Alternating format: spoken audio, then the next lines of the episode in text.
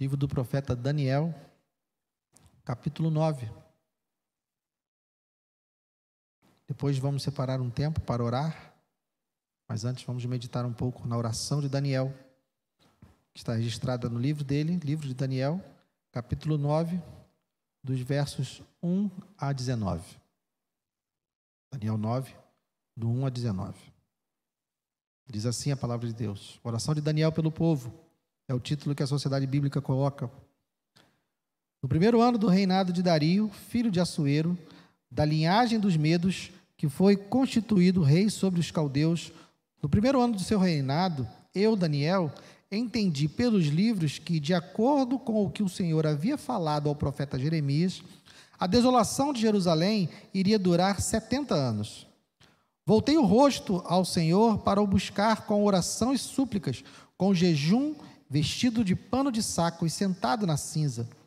Orei ao Senhor meu Deus e fiz a seguinte confissão: Ah, Senhor, Deus grande e temível, que guardas a aliança e a misericórdia para com os que te amam e guardam os teus mandamentos. Nós temos pecado e cometido iniquidades. Procedemos mal e fomos rebeldes, afastando-nos dos teus mandamentos e dos teus juízos. Não demos ouvidos aos teus servos, os profetas, que em teu nome falaram aos nossos reis, aos nossos príncipes, aos nossos pais e a todo o povo da terra. A ti, ó Senhor, pertence a justiça, mas a nós cabe o corar de vergonha como hoje se vê a saber aos homens de Judá, aos moradores de Jerusalém, a todo Israel, tanto os de perto como os de longe, em todas as terras para onde os expulsaste, por causa das transgressões que cometeram contra ti. Ó Senhor, a nós pertence o corar de vergonha, aos nossos reis, aos nossos príncipes, aos nossos pais, porque temos pecado contra ti. Ao Senhor, nosso Deus, pertence a misericórdia e o perdão, pois nos rebelamos contra ele e não obedecemos a voz não obedecemos a voz do Senhor nosso Deus para andarmos nas suas leis que nos deu por meio dos seus servos os profetas. Sim, todo Israel transgrediu a tua lei e se desviou, deixando de ouvir a tua voz. Por isso, as maldições que estão escritas na lei de Moisés, servo de Deus, e que foram confirmadas com juramento, se derramaram sobre nós, porque pecamos contra ti. Ele confirmou a sua palavra, que falou contra nós e contra os nossos juízes que nos julgavam, e fez vir sobre nós um grande mal. Nunca antes debaixo do céu havia acontecido algo como o que aconteceu com Jerusalém. Como está escrito na lei de Moisés, todo este mal nos sobreveio, mas mesmo assim não temos implorado o favor do Senhor nosso Deus para nos convertermos das nossas iniquidades e nos aplicarmos à tua verdade. O Senhor tinha preparado esse mal e o fez cair sobre nós, pois o Senhor nosso Deus é justo em tudo que faz e nós não obedecemos a sua voz. Ó Senhor nosso Deus, que tiraste o teu povo da terra do Egito com mão poderosa e adquiriste a fama que tens até o dia de hoje, nós temos pecado e cometido iniquidade. Ó Senhor, segundo as tuas, as tuas justiças, afasta a tua ira e o teu furor da tua cidade, de Jerusalém, do teu santo monte, porque por causa dos nossos pecados e por causa das iniquidades de nossos pais, Jerusalém e o teu povo se tornaram objeto de deboche para todos os que estão ao redor de nós. E agora, ó nosso Deus, ouve a oração e as súplicas do teu servo. Por amor do Senhor, faze resplandecer o teu rosto sobre o teu santuário, que está abandonado Inclina, ó Deus meu, os ouvidos e ouve. Abre os olhos e olha para a nossa desolação e para a cidade que é chamada pelo teu nome. Lançamos as nossas súplicas sobre diante de ti, não porque confiamos em nossas justiças, mas porque confiamos em tuas muitas misericórdias. Ó Senhor, ouve. Ó Senhor, perdoa. Ó Senhor, atende-nos e age. Não te demores, por amor de ti mesmo, ó meu Deus, porque a tua cidade e o teu povo são chamados pelo teu nome. Aleluia. Senhor, obrigado. Obrigado pela, por essa palavra. Senhor, que o Senhor fale conosco nessa noite. Que o Senhor nos ilumine, nos ensine, nos capacite, nos transforme. Senhor, faz a obra. Faz a obra que nenhum de nós pode fazer, nenhum pregador pode fazer. Opera, Senhor, na nossa vida a transformação que vem por meio da tua palavra, por meio daquilo que o Senhor fala. Então, fala conosco, Senhor, nessa noite eu te peço e te agradeço em nome de Jesus. Amém. Glória a Deus. Irmãos, se você ouviu ontem a, a, pregação de domingo, de ontem pela manhã, né, eu falei sobre a restauração do povo de Israel que estava no exílio, lá no livro de Esdras. E aqui, no livro de Daniel, nós estamos falando de um período é, meio correlato, um pouco anterior ao que realmente aconteceu pelo decreto de Ciro. Aqui, Daniel, o contexto dessa oração é que Daniel estava entre os exilados de Babilônia. Babilônia havia, Babilônia, Babilônia havia conquistado Jerusalém, Nabucodonosor deportou vários israelitas e Daniel era um desses deportados. Então, ele foi nas primeiras levas, Daniel foi exilado em Babilônia. Ele chegou lá e pela obra divina, pela obra do Senhor, da sua soberania, ele moveu as coisas para que Daniel tivesse um lugar de destaque, um lugar de autoridade lá em Babilônia. Então Daniel estava em, em, posição de autoridade no reino de Babilônia, ele estava lá como um dos assessores do rei, um dos sábios do rei, e ele passou esse tempo de exílio nessa situação. Quando ele vem fazer essa oração, Babilônia já tinha caído, quando a gente, como a gente observa aqui no, no verso 1, ele diz: No primeiro ano do reinado de Dario, filho de Assuero, da linhagem dos Medos, ou seja, Babilônia já havia sido conquistada pelo Império Medo-Persa, a qual Ciro também pertence, e foi ele que depois deu o decreto que libertou o povo. Então, Daniel, ele tinha acabado de ver é, esse Império Medo-Persa ascender e conquistar a Babilônia. Isso também está registrado lá no, no, no livro de Daniel, no capítulo 5, nos versos 30 e 31, são apenas dois versículos, porque ela é tomada, segundo a Escritura, Babilônia é tomada em uma única noite.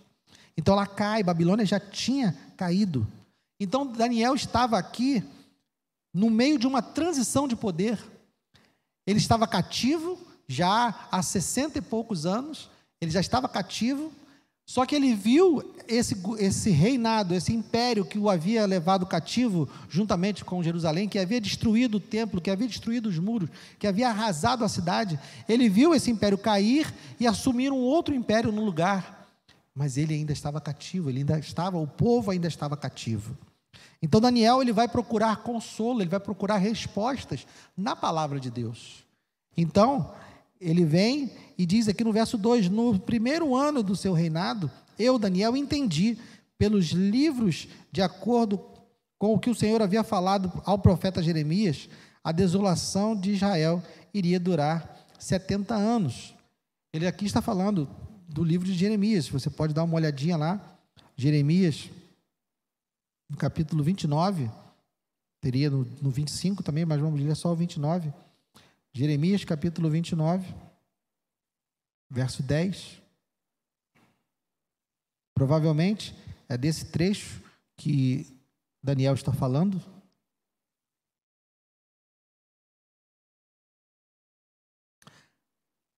Jeremias 29, 10. Assim diz o Senhor: Logo que se cumprirem para a Babilônia setenta anos, atentarei para vocês e cumprirei a promessa que fiz a vocês trazendo-os de volta a esse lugar. Então, Daniel, ele tem a resposta das Escrituras de que o domínio de Babilônia sobre eles estava no fim. Deixa eu achar aqui Daniel, que sumiu aqui de mim. Daniel 9.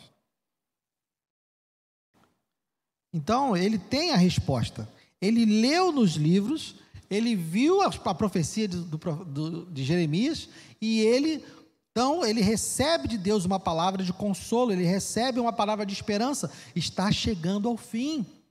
Tanto que essa oração vai ser respondida mais à frente naquilo que é falado, que é, chamado da profecia das 70 semanas, que tem outros, outros desdobramentos, eu não vou falar sobre ela agora, mas ele recebe por meio da palavra a A promessa, ele constata por meio da palavra que existe uma promessa de Deus para que esse exílio, que essa desolação termine. Então, o que, que ele faz diante dessa descoberta? Ele se volta para o Senhor.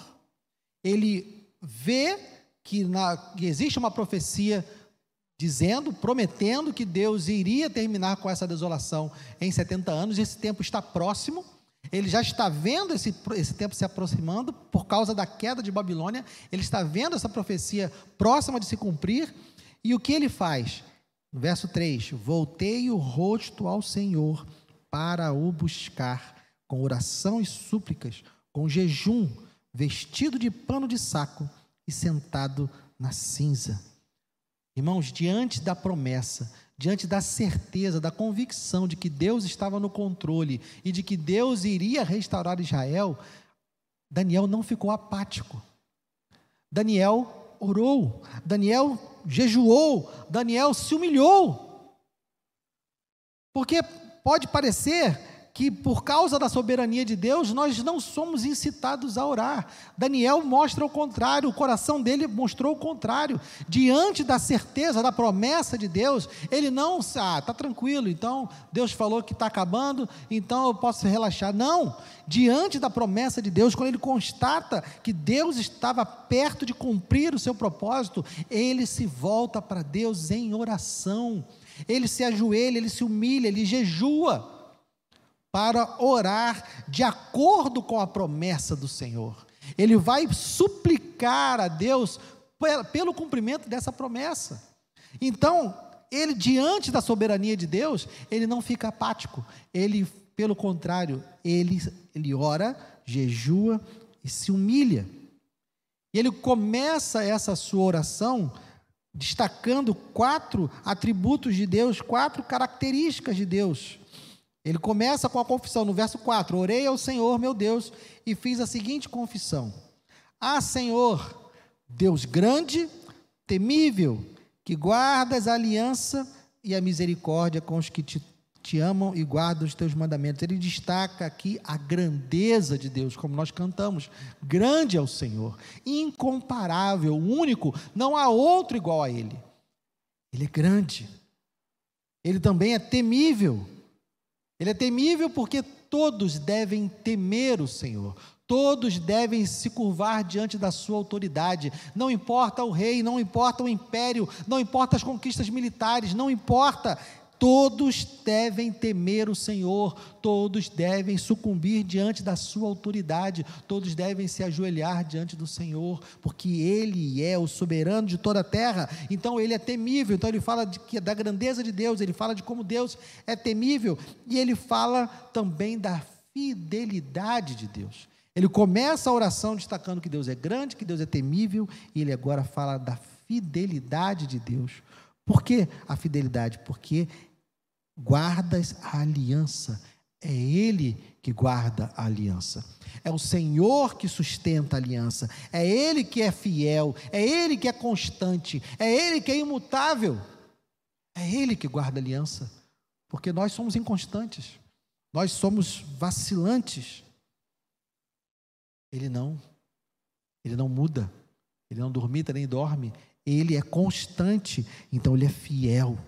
É a fidelidade dele que nos sustenta. É a fidelidade dele que garante a aliança com o seu povo. Então ele fala de grandeza, de ser temível, de ser fiel e por fim ele vai clamar e vai destacar a misericórdia de Deus.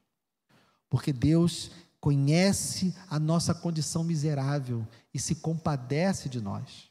Então, Daniel, ele embasa, ele como se fosse uma casa, ele está ali construindo o alicerce da sua oração na grandeza de Deus, no fato de Deus ser soberano e temível, no fato de Deus ser fiel e no fato de Deus ser misericordioso. Então, a partir desses fundamentos, a partir desse alicerce da sua oração, ele começa a edificar essa oração. E ele então, nos versos de 5 a 11, ele vai apontar que, ao contrário da fidelidade de Deus, ao contrário da grandeza de Deus, ele tem os pecados do povo. Então, ele de 5 a 11, ele vai destacar os pecados. Nós temos pecado e cometido iniquidades. Procedemos mal e fomos rebeldes, afastando-nos dos teus mandamentos e dos teus juízos. Não demos ouvidos ao teu, aos teus servos, os profetas, que em teu nome falaram aos nossos reis, aos nossos príncipes, aos nossos pais e a todo o povo da terra. Então ele confessa, ele vai dizer: Senhor, somos pecadores. Senhor, nós temos pecado contra ti. Senhor, o Senhor é justo. Veja o verso 7. A ti, ó Senhor, pertence a justiça, mas a nós cabe o corar de vergonha. Ou seja, Daniel está dizendo: olha, nós, o Senhor está sendo justo em nos punir. O Senhor está sendo justo em mandar sobre nós a assolação, a desolação. É justiça. Irmão, se nós clamarmos a Deus por justiça, nós estamos sendo condenados, porque nós não somos justos. A justiça de Deus traria sobre nós condenação, porque somos pecadores. Então, Daniel está aqui reconhecendo que diante dos pecados dele e do povo, diante do pecado da nação de Israel, Deus está sendo justo. Ele diz: A ti, ó Senhor, pertence a justiça. Então a justiça pertence a Deus. E a eles, e ao povo de Deus, pertence o quê? O corar de vergonha. Por quê? Porque são pecadores. Ele continua, verso 8: Ó Senhor, a nós pertence o corar de vergonha, aos nossos reis, aos nossos príncipes, aos nossos pais, porque temos pecado contra ti. E em meio a essa confissão, ele novamente evoca a misericórdia de Deus. Ao Senhor nosso Deus pertence a misericórdia e o perdão, pois nós nos rebelamos contra eles. Então ele, ele, não, ele não reivindica a justiça, porque ele sabe que a justiça de Deus se apresentou na desolação, se apresentou na punição, se apresentou no momento onde eles foram assolados e destruídos. Nesse momento que a justiça de Deus se apresentou, ele agora vai estar invocando aqui é a misericórdia e o perdão de Deus diante do pecado do povo. A confissão do pecado evoca, invoca a, a misericórdia, invoca o perdão, invoca a graça de Deus sobre eles. Então ele vai e continua. No, e o interessante é que ele vai apontar que eles não deram ouvidos. Verso 11. Não, verso 13. Como está escrito na lei de Moisés, todo este mal nos sobreveio, mas mesmo assim, não temos implorado o favor do Senhor. Veja só como Daniel está fazendo uma confissão profunda. Eles sabem da sua pecaminosidade, eles sabem que o que veio sobre eles foi aquilo que estava escrito na lei de Moisés por causa da desobediência deles. Eles sabem. Mas mesmo assim não temos implorado o favor do Senhor, nosso Deus, para nos convertermos das nossas iniquidades e nos aplicarmos à tua verdade. O Senhor tinha preparado esse mal e o fez cair sobre nós, pois o Senhor nosso Deus é justo em tudo o que faz e nós não obedecemos a sua voz. A confissão é do verso 5 ao verso 14. Eu tinha falado erradamente ao 5, ao 5 ao 11, mas é do 5 ao 14.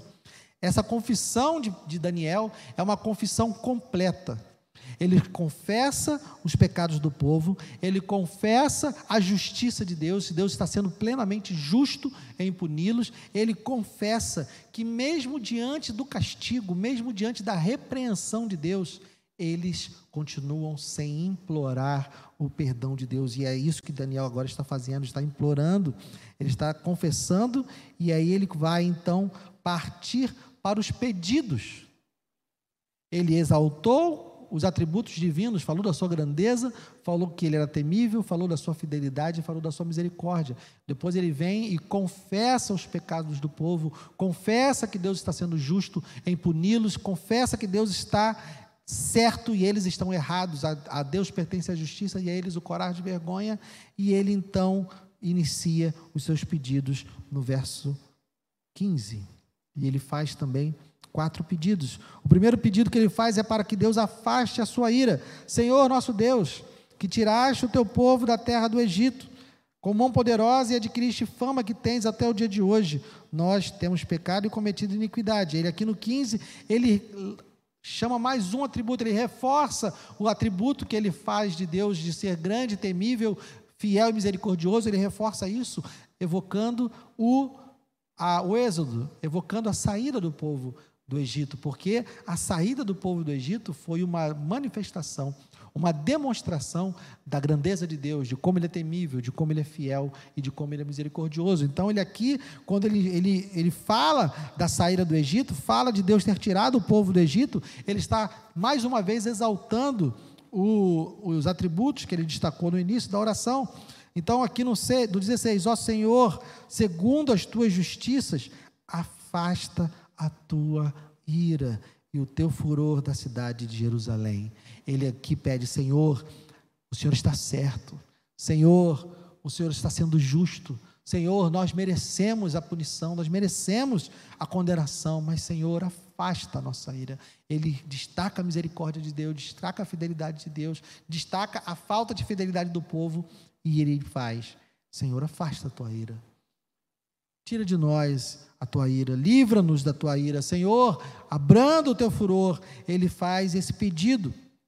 O segundo pedido que ele faz é que o Senhor ouça a súplica dele. E agora, no verso 17: E agora, ó nosso Deus, ouve a oração e as súplicas do teu servo. Por amor do Senhor, faze resplandecer o teu rosto sobre o teu santuário que está abandonado. De que adiantaria se Deus não ouvisse o seu clamor? De que adiantaria toda a, a, sua oração construída em cima da palavra, construída em cima daquilo que Deus já tinha prometido que ia fazer, construída em cima dos atributos corretos, do fundamento correto da, da figura, da pessoa de Deus, se Deus não ouvisse essa súplica. Então ele clama: Senhor, ouve essa súplica, ouve o clamor do teu servo, ouve a oração do teu servo. E ele pede a terceira coisa, que é a restauração do santuário. Faze resplandecer o teu rosto sobre o teu santuário que está abandonado. Ele pede a restauração, ele pede que o Senhor atente para o fato do templo estar destruído e eles estarem impedidos, estarem separados do culto, separados da possibilidade de adorar a Deus, como Deus mesmo tinha determinado por meio da palavra. Então ele pede, Senhor, resplandece o teu rosto sobre o teu santuário que está arruinado, que está abandonado. E por fim, ele pede por perdão. Verso 19: Ó Senhor, ouve, ó Senhor, perdoa, ó Senhor, atende-nos e age. Ele clama por perdão dos seus pecados. Ele clama para que o Senhor perdoe o fato do povo ter sido desobediente, o povo ter sido resiliente em pecar, em insistir em pecar, mesmo diante dos avisos. Jeremias, como nós lemos ontem pela manhã, Jeremias falou 23 anos avisando o povo, passou 23 anos alertando o povo. Olha, passei 23 anos avisando que isso vai acontecer. E o povo ainda assim fez. O povo foi para o cativeiro, foi conquistado, Jerusalém foi destruída. Eles já estavam no, no cativeiro já há sessenta e tantos anos aqui, nesse momento que Daniel faz essa oração, e Daniel confessa que, mesmo debaixo dessa, dessa condenação, eles não tinham invocado o favor do Senhor, eles não tinham pedido perdão. Então, Daniel agora está pedindo perdão pelos pecados. Então, nessa oração, ele pede para que Deus afaste a sua ira, ele pede para que Deus ouça a sua súplica, ele pede a restauração do templo e ele pede o perdão dos pecados. Como se aplica isso a nós, irmãos? Que a gente pode tirar de lição, de conselhos dessa, dessa passagem, dessa oração de Daniel, dentro desse contexto que ele ora. Primeira é que o pecado traz destruição. O pecado, ele arrasa onde ele passa. Não tem como passarmos ilesos pelo pecado. O pecado traz separação entre nós e Deus, traz separação entre mim e você, traz, traz separação entre nós. O pecado ele arrasa, o pecado ele destrói. Não tem como nós é, é, pecarmos, vivermos em pecado e não colhermos os frutos desse pecado. Então nós devemos lutar, militar para nos afastar do pecado, para estarmos longe do pecado, para que o pecado não esteja habitando na nossa vida, não esteja uma constância na nossa vida, porque esse pecado traz consequências, o pecado traz destruição. O povo colheu lá as consequências dos seus pecados. Isso também acontecerá conosco se nós insistirmos em pecar, se nós não ouvirmos as advertências da palavra de Deus, se nós não cumprirmos os mandamentos, não buscarmos viver em comunhão com Deus de acordo com a Sua palavra, de acordo com, com a, os seus mandamentos. O pecado vai trazer a destruição. Isso que o pecado faz. Segundo, diante da soberania de Deus, nós não devemos ficar apáticos porque Deus é soberano, nós não vamos fazer nada. Deus nunca disse isso. Deus nos manda orar. Deus nos manda pregar o evangelho. Deus nos manda ir e ele, Jesus disse: Ide por todas as nações e fazei discípulos. Nós temos ordenanças, nós temos mandamentos a cumprir. Então Deus, Ele é soberano, mas nós devemos orar assim, por causa da soberania, como Daniel fez. Ele, ao tomar conhecimento da, da, da soberania de Deus, ao tomar conhecimento da promessa de Deus, da, da fidelidade de Deus na sua profecia de que ele libertaria o povo, ele não foi para o seu canto e, e relaxou e descansou. Não, ele se voltou para Deus e, Senhor, perdoa os nossos pecados. Ele orou, ele jejuou e ele se humilhou. Quando ele fala ali de pano de saco e cinzas, ele está falando de tirar todas as vestes que trazem algum destaque, que trazem alguma honra, na verdade, está, é, é uma demonstração de humilhação. Então, ele, o pecado traz destruição, a gente aprende isso com, esse, com essa oração. A gente aprende que diante da soberania de Deus, diante das suas promessas, nós devemos orar. Nós devemos ser motivados a orar pelo conhecimento daquilo que Deus tem prometido quando nós nos deparamos com uma promessa de Deus na palavra, nós devemos orar e pedir para que Deus venha e cumpra essa palavra. Terceira coisa, confissão de pecados. A oração de Daniel, a maior parte dela é confissão de pecados. Irmãos, eu tenho certeza que nós temos muito que confessar. Eu tenho certeza que nós temos muitos pecados a confessar, muitas coisas que nós deveríamos fazer e não fazemos, muitas coisas que nós não deveríamos fazer e fazemos, muitos pensamentos que não deveríamos ter e temos, muitas, muitas ações que demandariam a nossa, nossa interferência e nós não interferimos. Nós temos muito do que nos arrepender, nós temos muito do que nos, muitos pecados a confessar.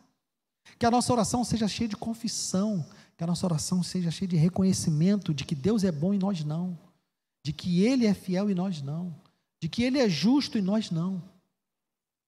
Porque Ele faz, Ele faz, Daniel deixa isso muito claro aqui no verso 18: lançamos as nossas súplicas diante de Ti, não porque confiamos em nossas justiças, mas porque confiamos em Suas muitas misericórdias. E aí vem o quarto, quarto ensinamento. A oração de Daniel e a nossa oração tem que ser baseada em quem Deus é, não naquilo que nós somos. Nós não temos direitos, irmãos. Nós não temos virtudes. Nós não podemos reivindicar nada diante de Deus. Tudo que Ele nos dá é graça, é graciosamente favor imerecido. Não merecemos. Então não podemos reivindicar. Nós clamamos, e Daniel clamou, e nós, nós devemos clamar baseado nos atributos de Deus, na fidelidade dele, por causa do amor dele a si mesmo. Como ele diz no 19, ó, não te demores. Quando ele pede para o Senhor atender e agir, ele diz: não te demores, por amor a quem? Por amor de ti mesmo. Daniel não invoca o amor de Deus por nós. Ele nos ama, claro que ele nos ama. Se não nos amasse, não faria, não teria enviado seu filho para morrer no nosso lugar. Foi porque ele nos amou primeiro. Mas Deus ama a sua glória muito mais do que ele ama nós. Nós estamos aqui para glorificar a Deus. Deus ama a sua glória. Então, por causa da fidelidade dele, da justiça dele, do amor dele por, por si mesmo, é nos atributos dele que nós nos apoiamos para pedir alguma coisa. Quando nós clamamos a Deus, nós clamamos a um Deus que é grande, temível, fiel e misericordioso. É por isso que nós nos voltamos para Ele. É por isso que as nossas orações têm que ser para Ele. É por isso que as nossas esperanças têm que estar depositadas nele. Porque Ele é o único que pode atender as nossas, os nossos anseios e as nossas necessidades. Amém? Então, diante dessa, desse, dessa palavra, diante desse ensinamento, vamos orar. Curve sua cabeça onde você estiver em casa, se ajoelhe se você puder. Você apresente diante de Deus a confissão dos seus pecados, apresente diante de Deus as suas súplicas, os seus anseios. Senhor, Tu és grande, Senhor. Tu és temível. Tu és fiel. O Senhor guarda a aliança. O Senhor é misericordioso, conhece a nossa miséria, conhece a nossa pecaminosidade, conhece a nossa maldade e se compadece de nós. O Senhor é fiel. O Senhor é todo-poderoso, o Senhor é grande, totalmente, totalmente bom, totalmente justo, totalmente santo. O Senhor é. Mas nós não somos, Senhor. Nos achegamos agora diante de Ti para confessar os nossos pecados, Senhor. Confessar, ó Deus, que não oramos como deveríamos, não nos relacionamos contigo como deveríamos, não estudamos e buscamos na tua palavra como deveríamos, não nos alimentamos de ti e da tua palavra como deveríamos. Senhor, não amamos a ti como deveríamos, não amamos o próximo como deveríamos. As nossas atitudes não refletem, Senhor, não dão testemunho de ti todo o tempo. Perdoa-nos por isso, Pai.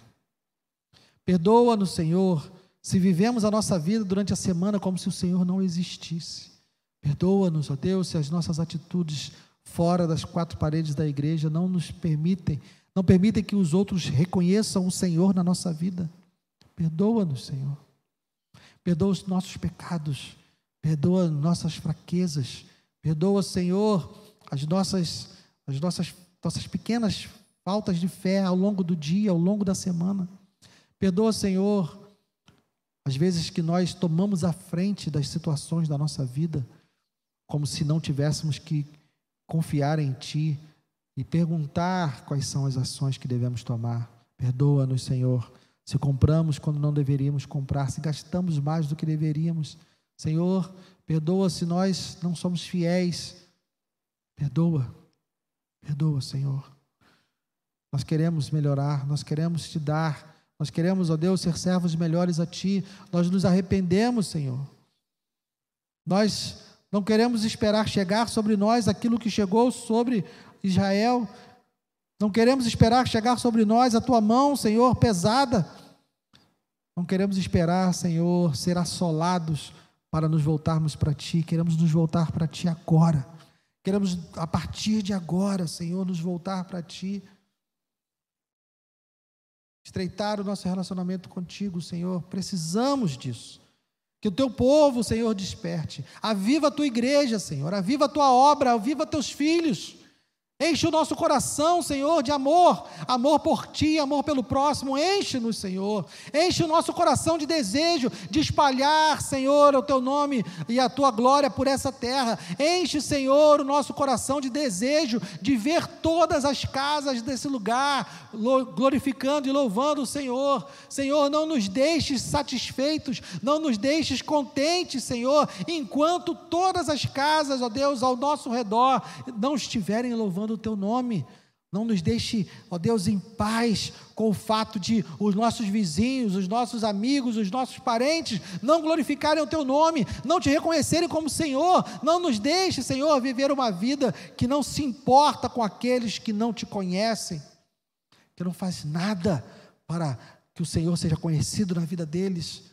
Deus, Desperta-nos, desperta-nos como teu povo, desperta-nos como testemunha, desperta-nos, ó Deus, para fazermos discípulos, para cumprirmos o mandamento que o Senhor deixou através do seu Filho, de ir por todas as nações e pregar o Evangelho, mas começando pela nossa vizinhança, começando pela nossa casa, Senhor.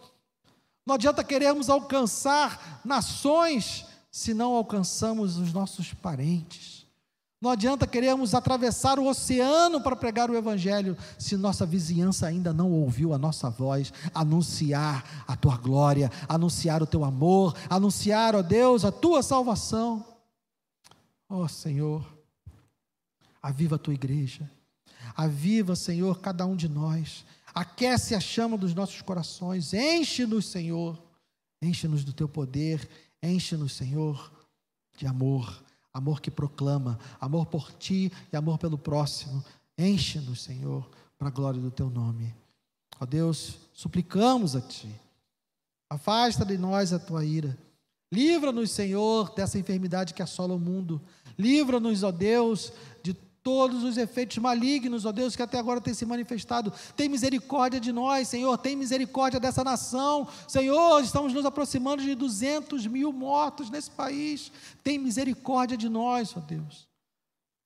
Lembra-te da tua misericórdia no meio da tua ira, Senhor.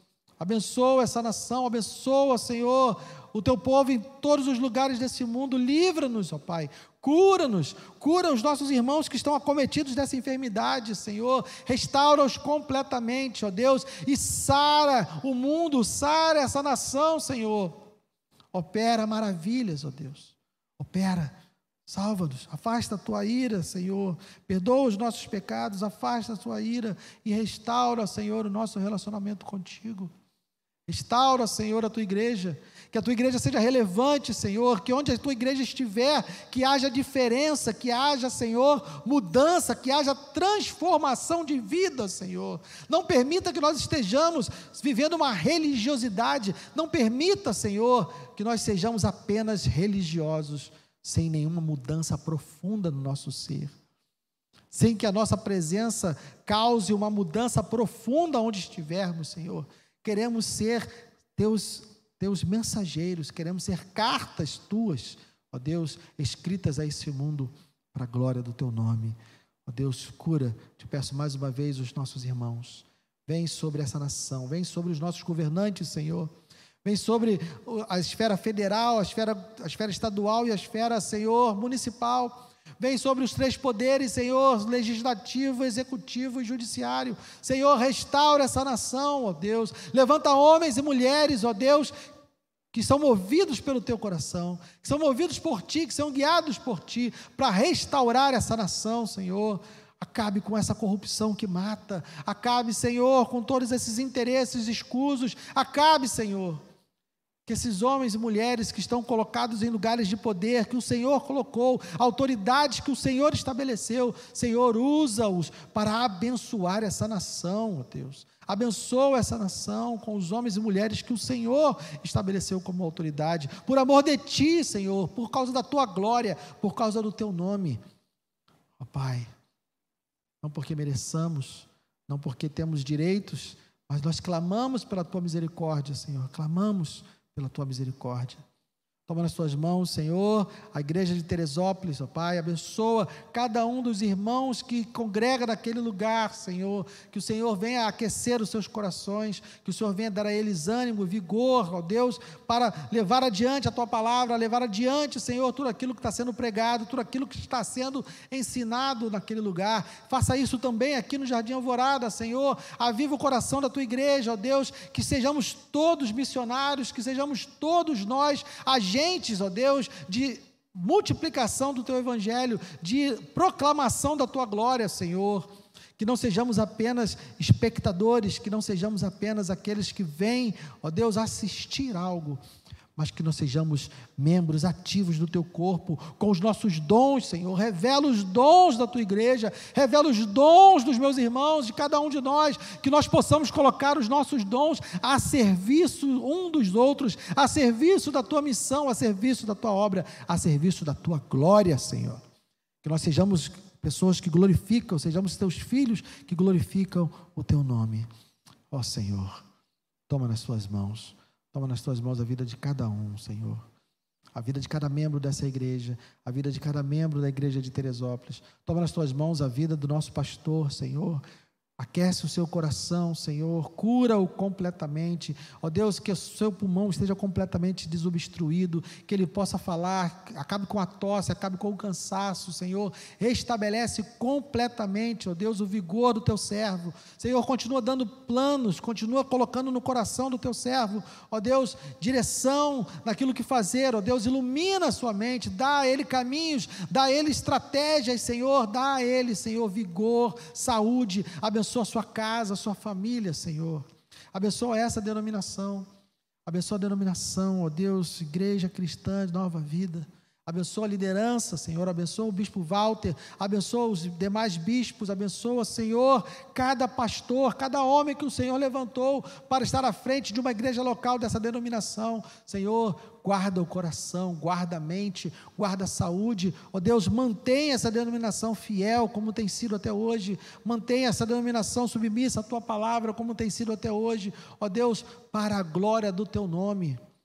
Guarda a tua igreja, Deus, nesse país. Guarda a tua igreja nesse mundo. Não somente a nossa denominação, agora estendo essa oração a todas as igrejas, Senhor. Todo lugar onde o teu nome é invocado. Todo lugar onde tua palavra é pregada com fidelidade. Senhor, que o Senhor seja exaltado. Que o Senhor seja glorificado. Que haja salvação, Senhor. Salva vidas nesse mundo, Senhor.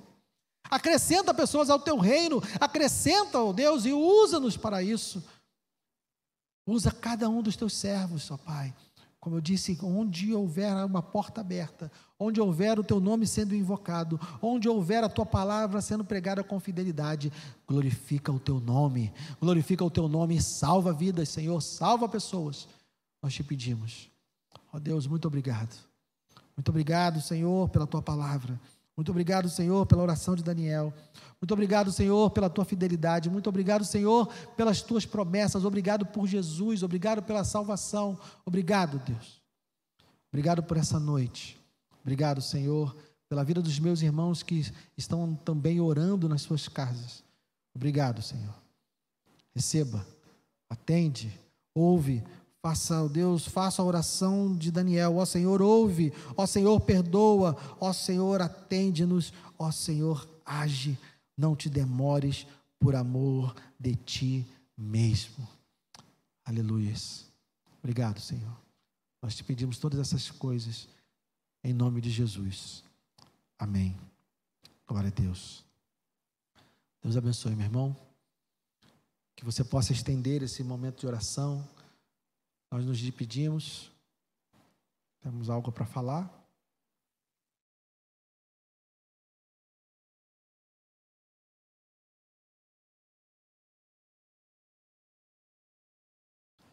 A Tati, Tati Moretti? Tati Moretti? Tati Moretti pede oração pela sua mãe, o problema é renal e agora tem Alzheimer. Vamos orar. Senhor, vem sobre a vida da mãe da Tati, Senhor. Opera um milagre, ó Deus. Como temos dito aqui a noite inteira, o Senhor é todo-poderoso, o Senhor é grande, temível, fiel e misericordioso. Então, tem misericórdia da mãe dela, ó Pai. Cura, opera um milagre, Senhor. Sabemos que o diagnóstico de Alzheimer é um diagnóstico terrível, mas, ó Deus, confiamos e cremos que a palavra final é tua e o Senhor pode todas as coisas. Então, ó Deus, restaura a saúde dela que esse problema renal seja completamente revertido e que esse Alzheimer, Senhor, seja curado. Opera um milagre, surpreende, Senhor. Surpreende os médicos, surpreende a medicina. Opera um milagre na vida dela, porque nós cremos que o Senhor é capaz, que o Senhor pode. Nós confiamos no teu poder. Mas também, ó Deus, nos submetemos à tua vontade, à tua soberania. Pedimos, Senhor, mas que o Senhor faça a sua vontade na vida dela, porque a sua vontade é boa perfeita e agradável. Opera o milagre, Senhor, te pedimos. Em nome de Jesus. Amém. Então, irmãos, como eu estava dizendo, estenda esse período de oração, não se limite e não, não permita que a sua vida de oração se resuma a um ou dois dias na semana. Tenha uma vida de oração, irmãos. Tenha uma vida de oração. Nós fomos chamados a orar. Nós fomos chamados a proclamar e a glorificar a Deus.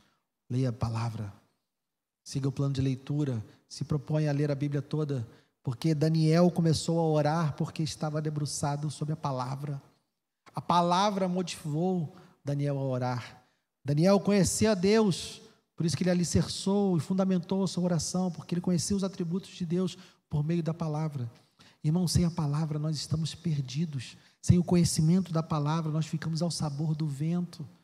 Diante de tantas e tantas atrocidades, tantas loucuras que nós temos recebido pelo WhatsApp, tantas pessoas manipulando a Bíblia, usando o nome de Deus para falar coisas absurdas. E se não tivermos o conhecimento da palavra, se não tivermos o conhecimento de Deus, nós vamos ser enganados.